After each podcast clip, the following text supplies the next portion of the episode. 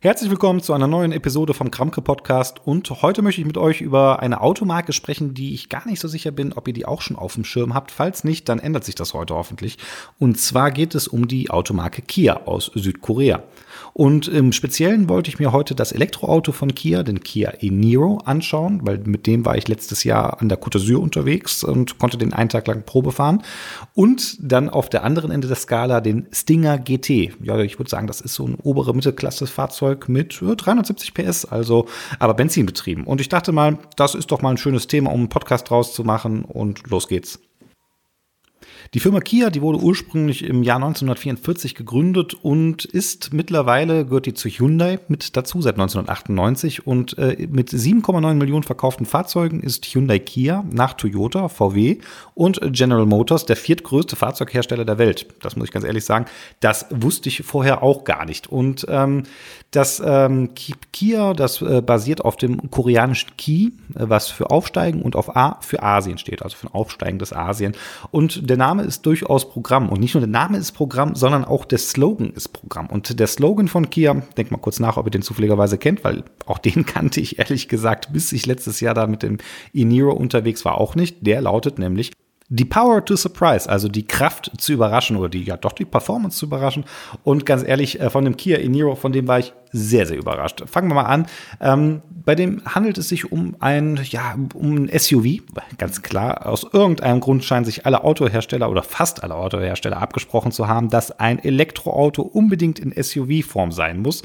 Ähm, egal ob jetzt Mercedes, Audi, Jaguar, Fallen euch noch andere Auto, Elektro, also elekt, reine Elektroautos ein? Mir jetzt spontan nicht, aber ähm, alle, die haben das gemeinsam, dass es Elektroautos sind, die in einer SUV-Form gepackt sind. Und der e-Niro, der ist nicht anders. Äh, tatsächlich ist der e-Niro basierend, also Niro gibt es ja schon was länger, diese äh, SUV-Bauform von Kia und den gibt es sowohl als reinen Verbrenner, den gibt es als Hybrid und jetzt halt auch als ja, Elektroauto. Und als Elektroauto ist der ganz interessant und ähm, wenn man sich die technischen Daten von dem anguckt, den gibt es auch wieder mit zwei zwei Batteriegrößen.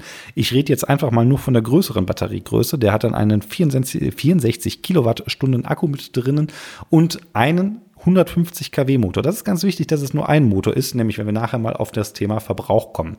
Ähm, beim Thema Verbrauch, da sagen sie nach dem WLTP-Zyklus äh, hat er eine Reichweite von 455 Kilometer, was schon mal sehr ordentlich ist. Da können sich sehr, sehr viele ja, andere Elektroautos mal eine sehr deutliche Scheibe von abschneiden. Die kommen nämlich also selbst bei dem WLTP-Zyklus selten auf so einen hohen Wert.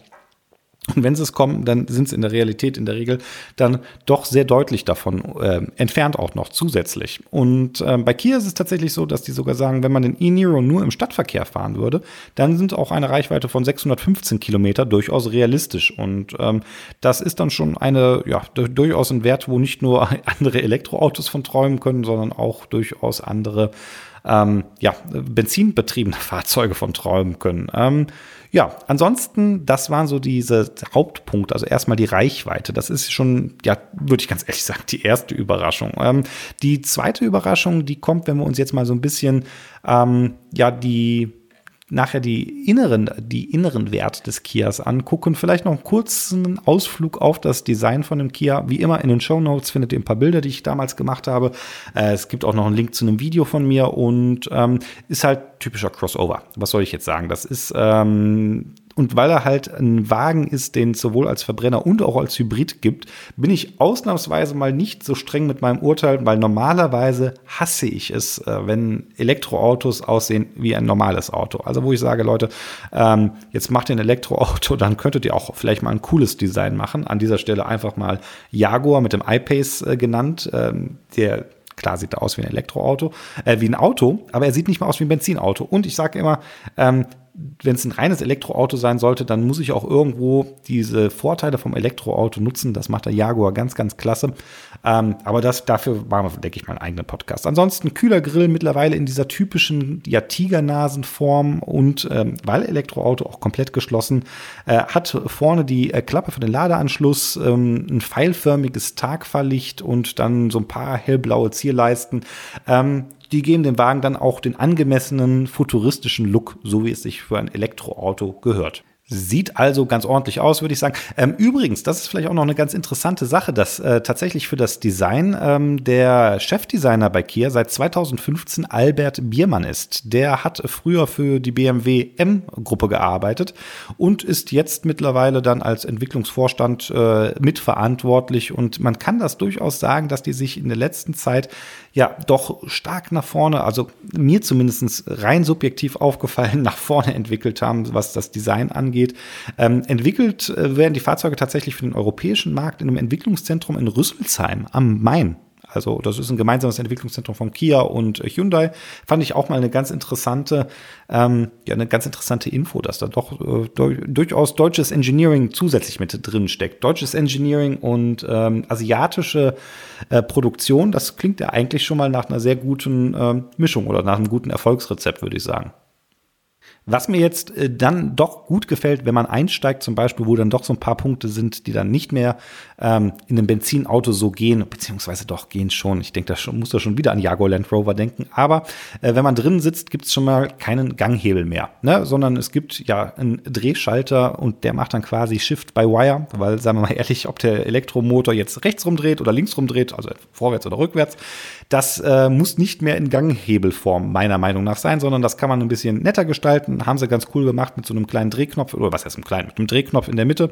Und ähm, ja, das ist dann auf jeden Fall schon mal, wenn man einsteigt, sieht man, ha, hier ist dann doch etwas anders. Ansonsten ähm, voll digitales Cockpit, ähm, in der Mitte ein 7 Zoll großes äh, Display für Infotainment.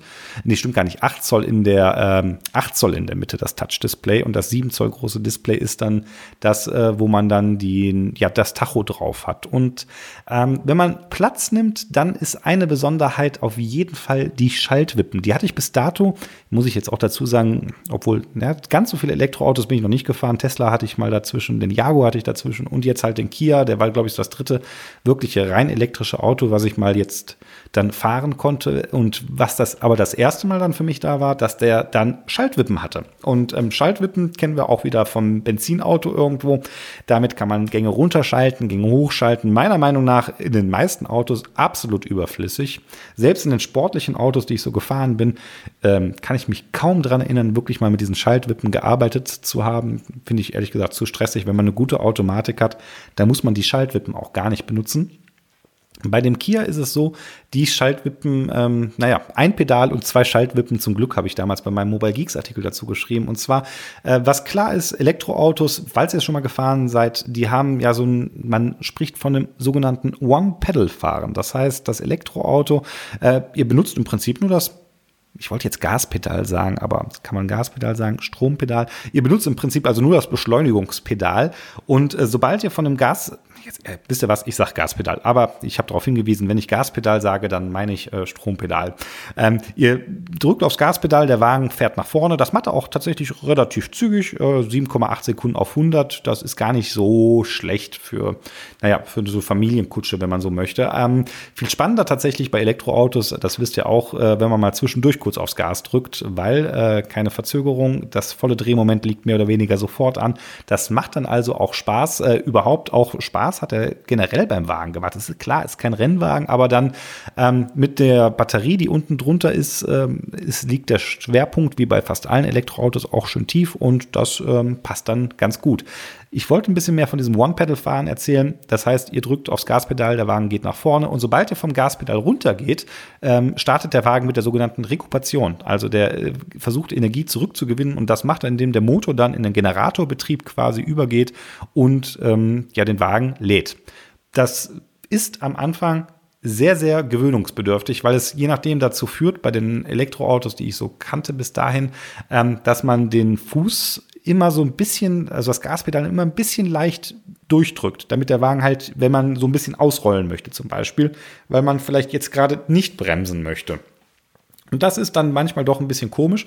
Und bei dem Eniro ist es dann so, ähm, das war ganz cool, damit konnte man mit den Schaltwippen dann die ja, Stärke der Rekuperation einstellen. Also wenn ihr die rechte ähm, Schaltwippe gezogen habt, dann ähm, könntet ihr quasi ähm, das verstärken die Rekupation, quasi auf maximale Rekupation. Aber manchmal ist es ja dann so, ähm, wenn man dann jetzt vom Gaspedal gehen möchte, aber der soll nicht so stark abbremsen, zum Beispiel auf der Autobahn fand ich das immer super nervig, dass sobald man vom Gaspedal runtergeht, der Wagen dann quasi, als ob man die Bremse drückt. Ich glaube, der macht sogar die Bremslichter, je nachdem, wie stark die Rekupation ist, dann tatsächlich auch an. Ne? Also ihr braucht gar nicht die Bremse drücken, sondern ihr müsst nur vom Gaspedal gehen und hinten gehen die Bremslichter an, weil er so stark abbremst.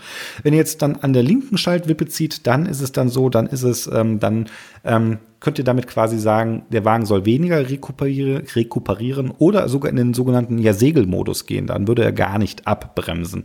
Und ähm, dementsprechend ist das, ähm, das habe ich tatsächlich an diesem Tag, wo ich damit an der Côte d'Azur, sehr viele Berge, äh, unterwegs war, ähm, sehr, sehr oft genutzt.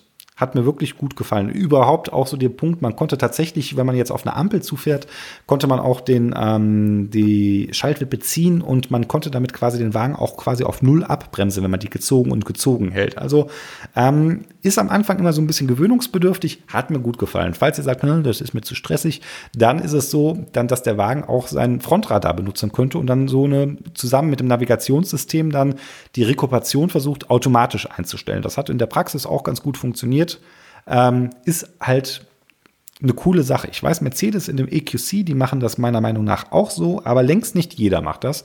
Und ähm, weil ich glaube, Audi mittlerweile auch. Vielleicht wird das der neue Standard. Also Tesla macht es noch nicht. Und da ist tatsächlich etwas, normalerweise, was Elektroautos angeht, sage ich immer, hey, Tesla macht eine geile Sachen.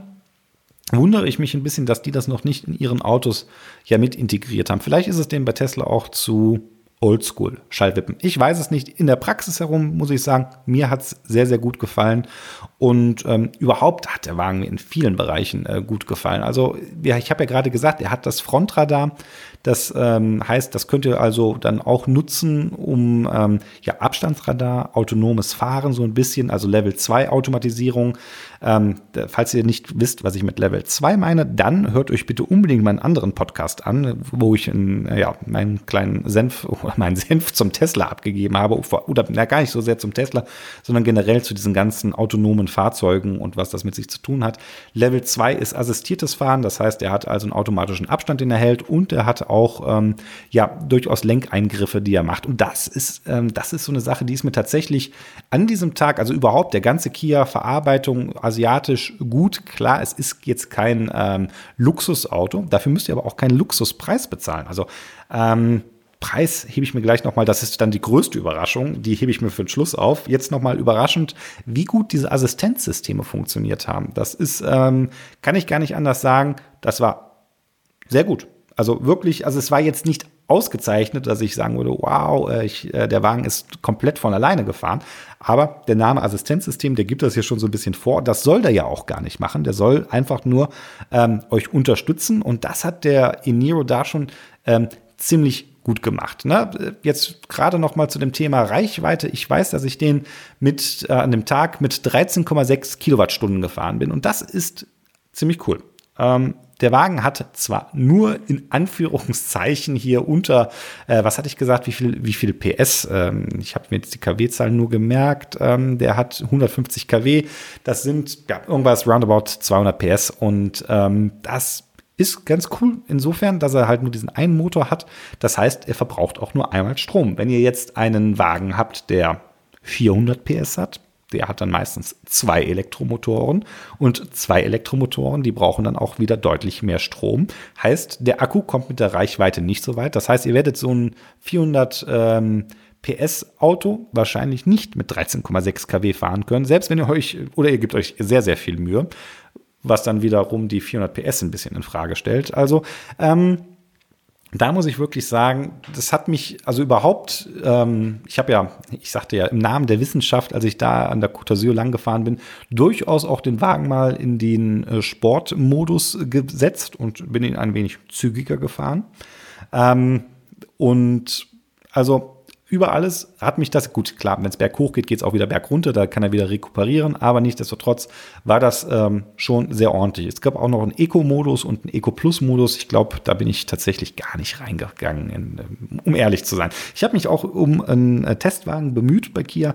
Ist äh, nicht ganz so einfach, komme ich gleich nochmal drauf, weil der halt extrem gefragt ist. Und warum ist der so extrem gefragt? Da gibt's äh, eine ganz einfache Antwort drauf. Das Basismodell mit der kleinen Batterie das gibt es schon für 34.290 Euro.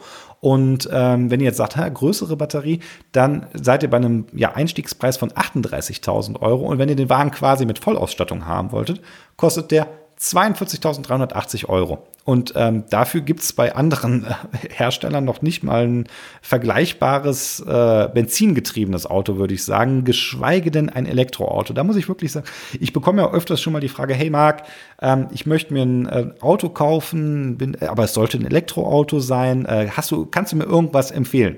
Äh, und meistens empfehle ich den Leuten, wenn die jetzt äh, nicht einen Tesla sich kaufen wollen, wobei den Tesla empfehle ich da auch sehr gerne. Ähm, aber ganz ehrlich, den kann ich mir selber auch noch gar nicht leisten. Und ich würde echt gerne einen Tesla haben. Leute, ist tatsächlich immer noch, und ich, das ist jetzt schon bestimmt über zwei Jahre her, dass ich von dem Tesla, äh, dass ich den da mal als Testwagen hatte, träume ich heute noch ein bisschen von. Ähm, einfach weil der halt extrem langstreckentauglich war. Das wäre der Kia e-Niro wahrscheinlich auch. Also ähm, überhaupt, äh, wir haben ja noch gar nicht übers Laden gesprochen. Ihr könnt den an dieser, äh, an Schnellladen durchaus an der Schnellladestation mitladen. Jetzt bin ich gerade noch mal überlegen, wie das war, mit wie viel, ähm, ich glaube, mit bis zu 100 kW könnt ihr den schnell laden. Ja, das heißt, der lädt in 42 Minuten von 20 auf 80 Prozent. Das ist okay, um auch damit mal ein Langstreckending zu machen, finde ich durchaus. Also äh, vor allem, weil er halt so wenig verbraucht. Also kann ich mir schon vorstellen, ähm, und das muss man jetzt auch ganz ehrlich sagen, Full Disclosure, das ist jetzt gerade so ein bisschen Mutmaßung von mir, ob der wirklich denn jetzt so Langstrecken geeignet ist. Ähm, ich ich würde aus dem Bauch heraus sagen, ich denke ja. Also ich, ich habe ein ganz gutes Gefühl, dass er das wirklich packt. Und ähm, ja, der hat halt Platz äh, als SUV. Ne? Man sitzt angenehm, der Fahrkomfort war absolut in Ordnung. Und für den Preis erstmal ein Elektroauto zu bekommen, ganz ehrlich, da könnt ihr euch bei anderen Herstellern äh, umgucken, gibt es wirklich wenig Vergleichbares, äh, vor allem mit dem Platzbedarf. Also wenn es ein Familienwagen sein soll, ähm, fällt mir jetzt vielleicht noch Hyundai ein, aber das ist ja wahrscheinlich dann wieder ein sehr ähnlicher Wagen, weil es dieselbe Gruppe. Ähm, aber der e-Niro also den hatte ich bis dahin nicht auf dem äh, Schirm und mit diesem Preis für 42.980 Euro voll ausgestattetes Elektroauto äh, mit über 450 Kilometer Reichweite, die ich dem Wagen auch echt abkaufe, dass er das schafft im Sommer. Ich weiß gar nicht, wie der WLTP-Status da äh, die ähm, schlechtere Batterie im Winter mit einbezieht. Da müsste man wahrscheinlich auch noch mal drüber reden. Und ja, das ist der Kia e-Niro. In wenigen Worten. Und ich würde durchaus sagen, also äh, ein wirklich gelungenes Auto. Und ähm, ich sagte ja gerade ganz am Anfang hier Kia The Power to Surprise. Und das war jetzt der, ähm, der Elektro-Kia. Und für fast, ja, legt nochmal ein klein wenig mehr Geld drauf, dann bekommt man auch den Kia Stinger GT. Da werde ich jetzt auch nochmal einen kleinen Artikel zu fertig machen. Vielleicht sogar nochmal einen ganzen eigenen Podcast. Den hatte ich nämlich jetzt kürzlich für zwei Wochen zum Testen. Und ähm, der hat meines Erachtens nach zum Beispiel dieselben Assistenzsysteme mit drin, die ähm, auch bei dem Eniro drin waren, die mir bei dem Eniro an dem einen Tag schon sehr gut gefallen haben, die ich jetzt aber zwei Wochen im Dauertest hatte und von denen ich sagen kann, yo, die sind wirklich gut. Also da gibt es gar nichts. Ähm, das, vor allem, was mir gut gefallen hat, ist das ja mit Unterstützen auf der Landstraße. Das macht der Kia tatsächlich, würde ich sagen, besser als ja so mancher Premium-Hersteller. Dieses subtile mit Einlenken in die Kurve. Tatsächlich ist es so, dass wenn ihr den äh, komplett in den Assistenzmodus schaltet, dass ich da sagen würde, hm, da würde ich dem Wagen jetzt nicht voll vertrauen auf der Landstraße. Und wieder mal der Punkt, äh, das soll er ja auch gar nicht. Der soll ja gar nicht alleine lenken, der soll euch unterstützen. Das wiederum, das macht er sehr, sehr ordentlich.